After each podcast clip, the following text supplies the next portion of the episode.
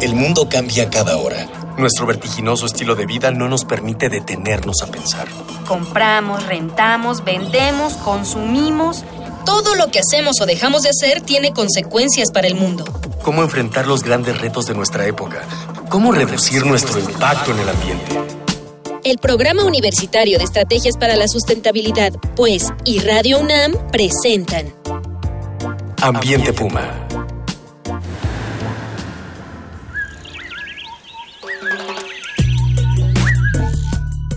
Qué gusto saludarles. Soy Mireya Imas, directora del Programa Universitario de Estrategias para la Sustentabilidad de la UNAM y le damos, como siempre, la más de las cordiales bienvenidas a este su programa de Ambiente Puma, voces, ideas y acciones sustentables. Hoy nos acompañan en cabina la doctora Lisette Muñoz Villers, ella es investigadora del Centro de Ciencias de la Atmósfera y también está con nosotros la maestra en Ciencias Heréndira Arellano Leiva, estudiante del doctorado en Ciencias de la Tierra, y nos van a platicar sobre azoteas verdes. Ellas están trabajando este tema y les vamos a platicar de una azotea verde que tenemos en la Coordinación de la Investigación Científica. ¿Qué es lo que están estudiando? ¿Por qué lo están estudiando? ¿Y qué es lo que están encontrando? Y como es costumbre en este programa, vamos antes a escuchar las voces de jóvenes de nuestra comunidad universitaria a quienes les preguntamos, ¿qué es en tu opinión una azotea verde?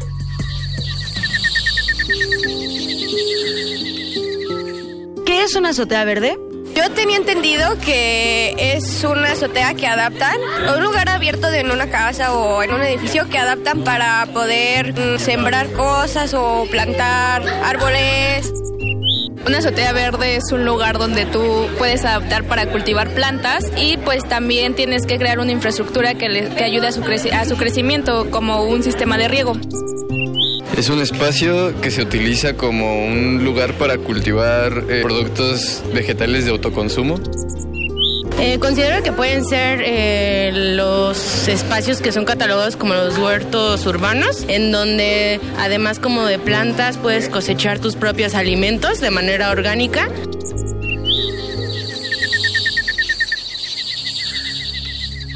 Bueno, pues estábamos escuchando las voces de las y los jóvenes universitarios, en este caso de la Facultad de Ciencias Políticas y Sociales de la UNAM, sobre qué entienden ellos por azoteas verdes. Y ahora les vamos a preguntar a dos expertas, Lisette y Heréndira, ¿qué son las azoteas verdes? Heréndira. Bueno, es, es una estrategia de construcción sustentable que se ha implementado en muchos países como una propuesta de mitigación también al cambio climático, pero más es en el sentido de cubrir una azotea con un sustrato, diferentes capas que, que lleva la infraestructura que vienen ya en sí, la para que no tengas tú una lluvia en el interior de tu casa, ¿no? Sí, claro, que no se infiltre. Llevan capas específicas que de hecho ya están normatizadas en la Ciudad de México. Se pone sustrato y la vegetación, ¿no? Pueden ser especies de, de diversos tipos, eh, pueden ser también eh, para servir para, para cultivos. Cuando o- dijiste normal, está normalizado, o sea, quiere decir que ya hay una norma para cómo hacer una azotea verde, o sea, ya no es de que yo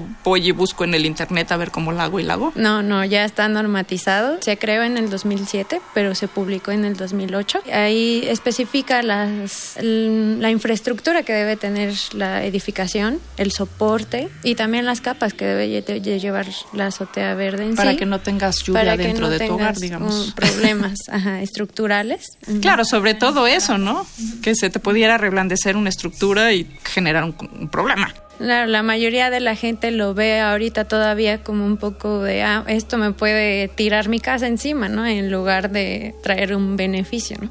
Porque incluso hay ya construcciones que, o sea, por ejemplo, en el caso de la coordinación de la investigación científica, que ya existía desde hace varios años, muchos más años de los que tiene la azotea verde que se le que se puso encima.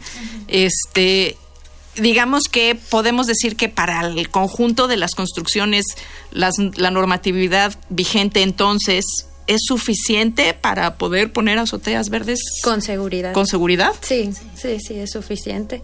Aparte. Eso es importante que la gente lo sepa, porque hay como un gran temor, ¿no? De repente, pues se me va a venir el techo encima, se me va a llover encima. ¿Qué va a pasar si yo pongo una azotea verde en mi cabeza, no?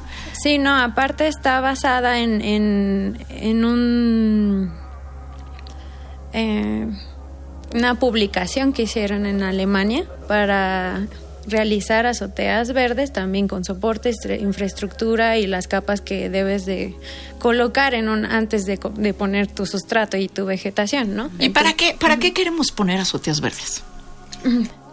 Tiene muchos servicios ambientales entre los más importantes que puedo mencionar y que se consideran en el ámbito de investigación uno de los más importantes es eh, la retención de eventos de lluvia. También ayuda a amortiguar estos eventos de lluvia de tal forma que el sistema de drenaje no se cargue demasiado y se colapse.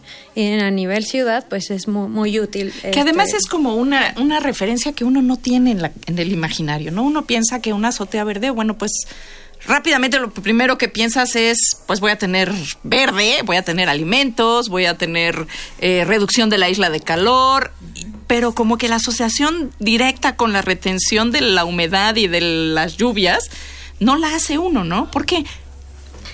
Sí, eh, pues porque las azoteas verdes son más conocidas por esos, esos aspectos que acabas de mencionar, pero una de las funciones que tiene así directas es la retención y amortiguación de, eventos de lluvia. Es, lo podemos ver pues cada vez que llueve, ¿no? Por ejemplo, te voy a dar algunos números, ¿no?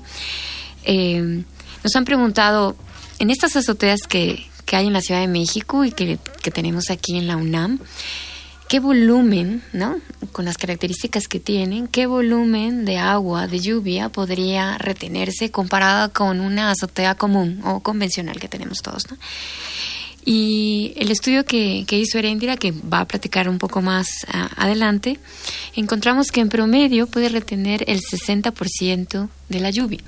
Bueno, y sobre y si estamos hablando, por ejemplo, en el caso particular de nuestra ciudad, ¿no? Una ciudad en la que cuando no tenemos sed nos estamos ahogando, este eh, cumple dos propósitos, ¿no? Por un lado, eh, amortiguar esos eventos tan dramáticos de lluvia que, que, no sé, porque dicen que la memoria climática es muy corta, ¿no? Si ahora son más están más concentrados o simplemente es nuestra nuestra imaginación.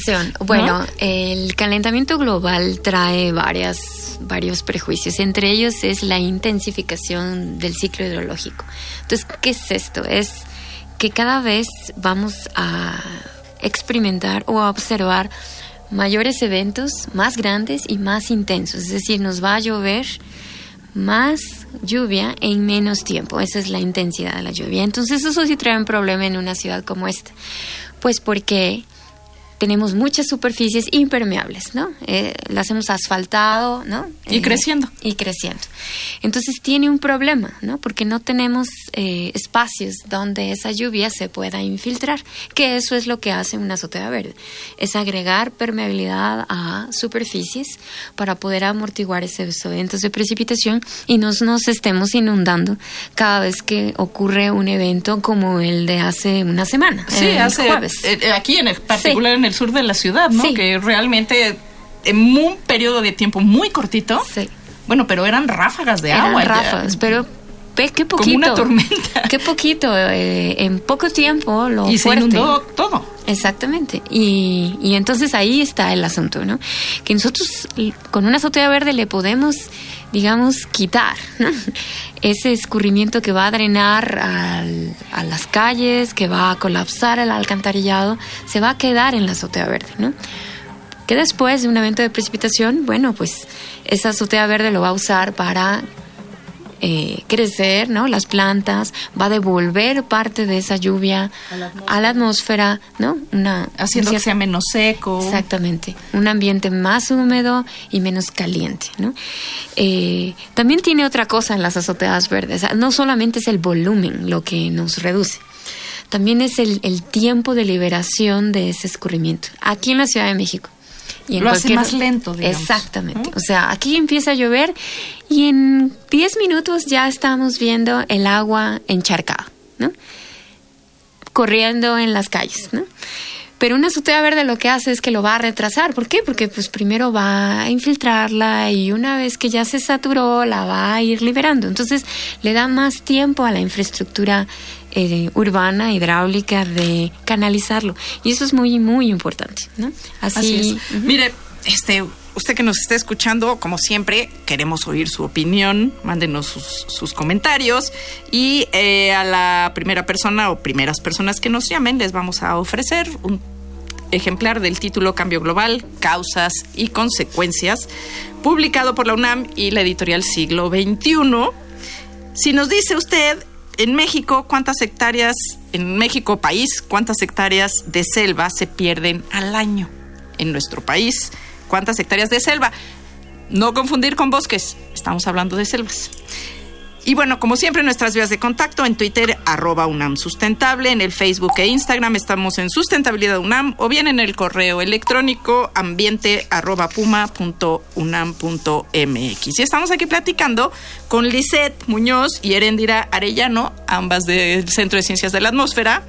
Eh, Lisette es la profesora eh, a cargo de nuestra joven estudiante Erendira y que la verdad están haciendo un, trabajo bien interesante eh, sobre el tema de la importancia que tienen estas zonas naturadas, estas eh, azoteas verdes, en, el impacto en las vidas de las ciudades.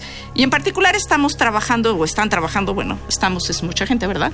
Este, sobre la azotea de la coordinación de la investigación científica. ¿Qué cosas tienen ustedes? ¿Qué, qué estamos aprendiendo de, este, de esta azotea?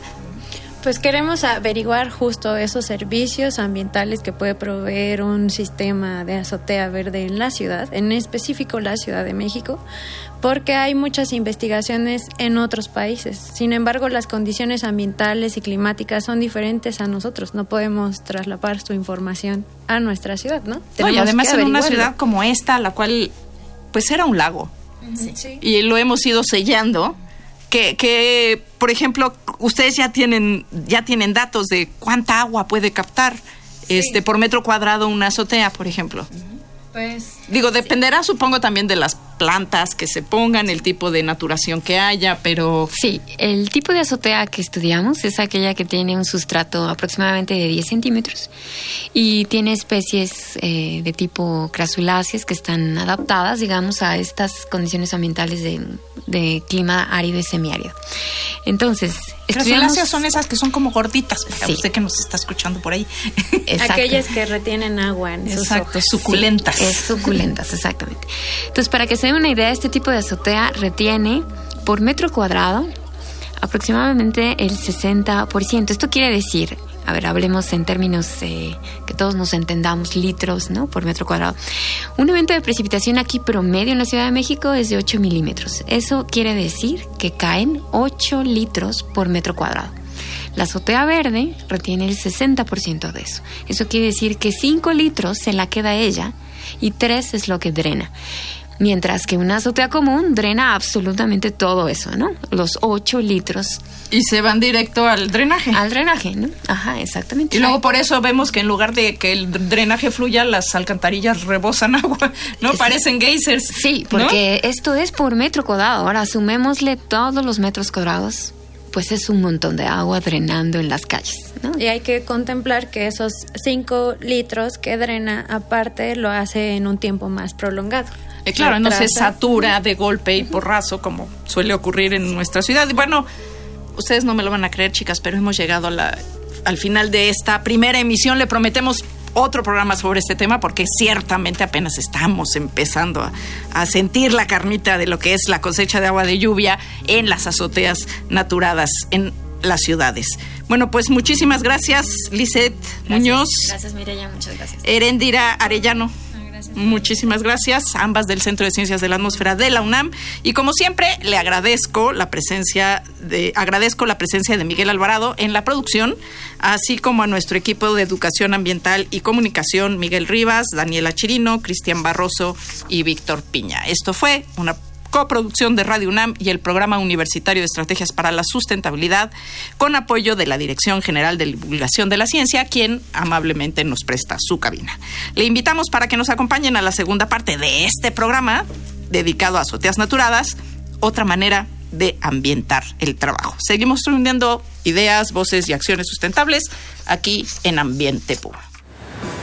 Una pequeña acción. Un cambio de actitud. Nuevos hábitos. Y nuevas formas de entender y relacionarnos con el mundo. Paso a paso. Aportamos un granito de arena. Para construirnos un futuro. El Programa Universitario de Estrategias para la Sustentabilidad, pues, y Radio UNAM presentaron Ambiente Puma.